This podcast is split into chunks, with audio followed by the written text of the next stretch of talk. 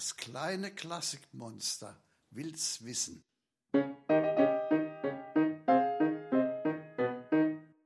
Warum darf Clara nicht den Robert küssen?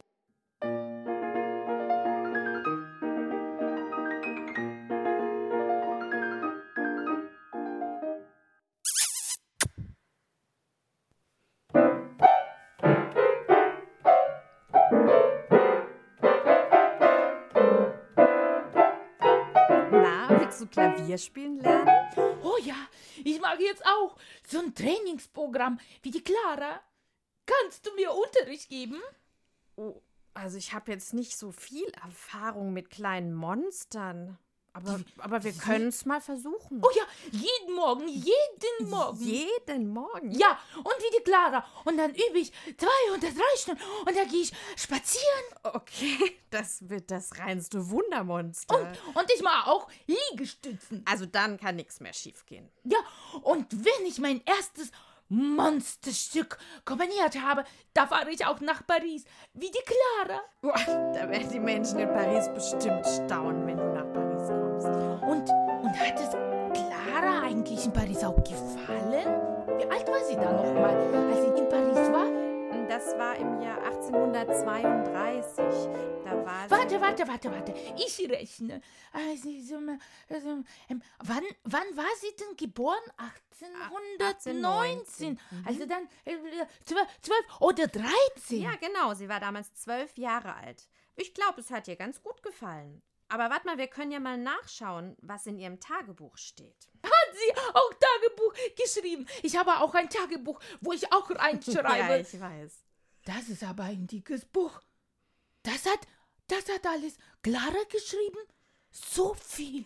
Ja, anfangs hat ihr Vater hineingeschrieben. Später hat sie es dann aber selber weitergeführt. Ein Tagebuch, das der Vater schreibt. Ist ja komisch. Ich schreibe selber mein Tagebuch. Ja. Schau mal, guck mal, da steht es auf der Seite 109.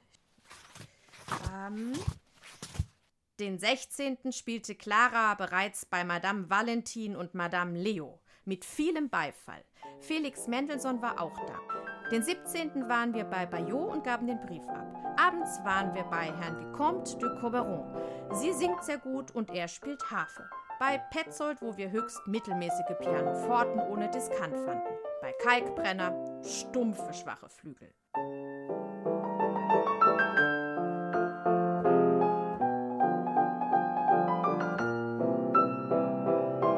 bei Chopin, wo wir unsere Karte abgaben. 18. bei Erra, welch schöne Flügel und Piano Carré haben wir da gesehen. Abends 8 Uhr, ja, die haben echt ganz War schon anstrengend, so ein Leben als Wunderkind. Vielleicht lasse ich das doch. Ja, Clara hat tatsächlich so gut wie jeden Tag irgendwo anders vorgespielt. Leider ist dann aber die Cholera in Paris ausgebrochen. Cholera? Was? Was ist das? Ist es das so wie ein Corona? Ja, so ähnlich. Die Cholera war eine sehr ansteckende, schlimme Krankheit.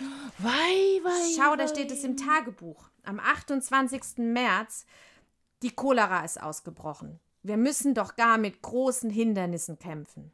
Und hier am 3. Mai, Paganini ist wieder krank und wird sein Konzert nächsten Sonnabend wieder nicht geben. Die Sterblichkeit steigt mit jedem Tag um 100. Oh, da wäre ich doch auch schnell weggeflohen aus Paris. Ja, Clara hat auch nur noch ein Konzert gegeben und dann ist sie schnell mit ihrem Vater abgereist.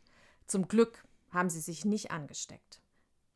Zurück in Leipzig klingelte es dann eines Tages bei den Wieks an der Tür und ein junger Mann stand da. Er hieß Robert Schumann und wollte Unterricht bei Claras Vater haben. Er hatte nämlich in Frankfurt ein Konzert von Niccolo Paganini gehört. Robert Schumann war begeistert von Paganini. Er wollte auch so toll Klavier spielen, wie Paganini Geige spielte. Und nun brauchte er natürlich einen richtig guten Klavierlehrer und hat sich Friedrich Wieck ausgesucht. Claras Vater nahm ihn als Schüler an und ließ ihn sogar bei sich wohnen. Vormittags übte Robert Klavier, ja nachmittags ging er spazieren. Und am Abend spielte er oft mit Clara und ihren Geschwistern. Oh, wie süß. Er war wie ein großer Bruder. Robert Don. erzählte sehr gerne Märchen und manchmal verkleidete er sich als Gespenst und erschreckte Claras Brüder so, dass sie schreiend davonliefen.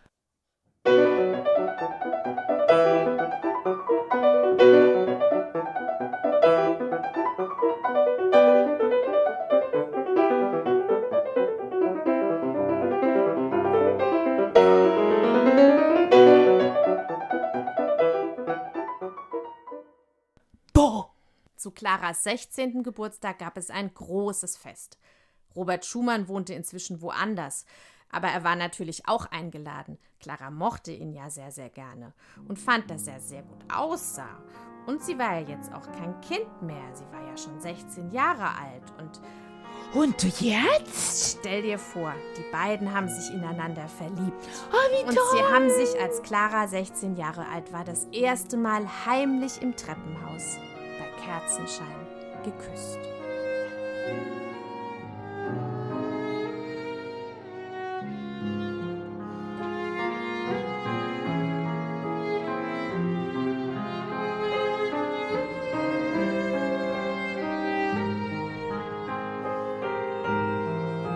Wie schön!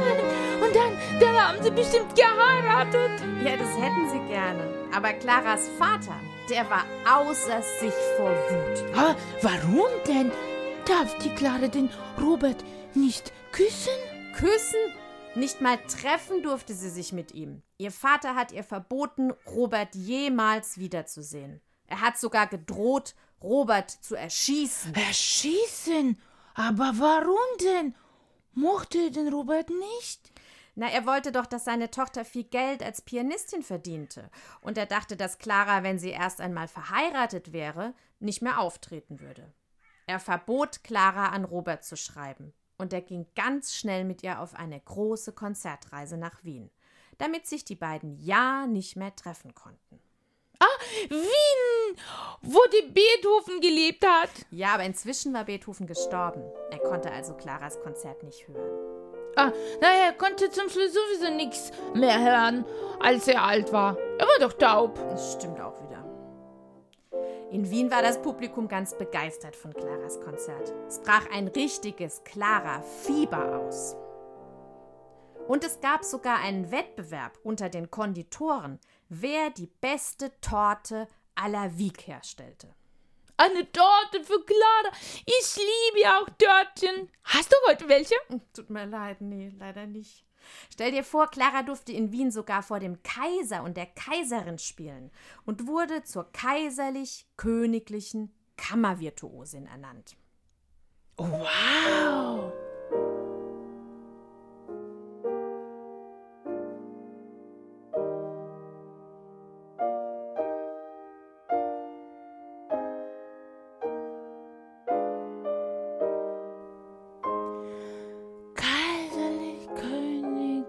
Kammervirtuosen. Das kenn, das kenn ich. Das ist doch Einigkeit und Recht und Freiheit. Ja, Das ja. ist doch diese, diese, die, die Hymne. Ja, genau. Heute ist es die deutsche Nationalhymne.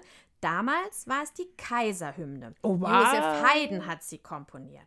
Der Haydn, der Papa Haydn, der war doch auch Lehrer von Beethoven und mit dem Mozart befreundet. D- Das hast du dir toll gemerkt. Genau. Na, ich hab doch es mir aufgeschrieben in meinem Tagebuch. Hat die Clara eigentlich auch was über Wien in ihrem Tagebuch stehen lassen? Ähm, wir können ja mal nachschauen. Warte mal.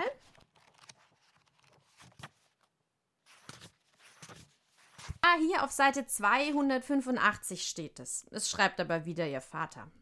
Ja, schade, immer der Vater. Ich will auch mal hören, was die Clara geschrieben hat.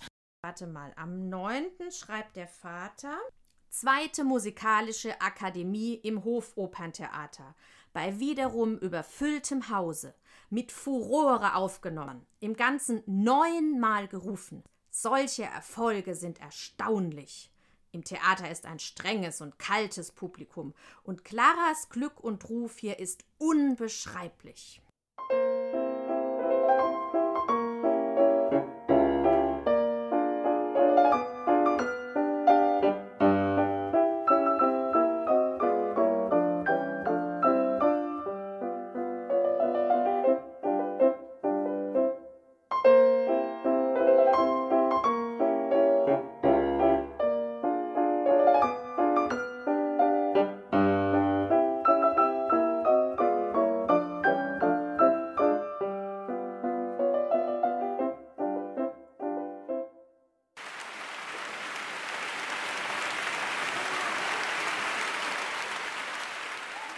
Mal, hat die Clara denn bei so viel Aufregung noch an ihren Robert gedacht?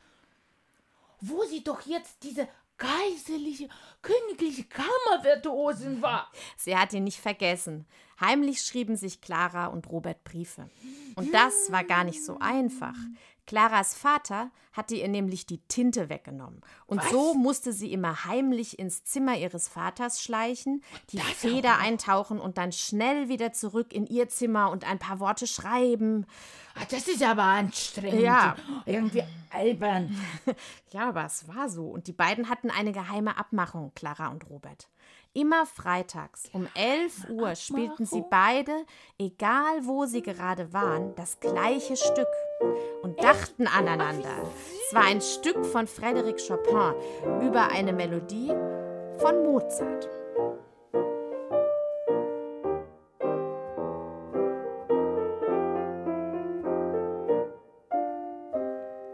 Reich mir die Hand, mein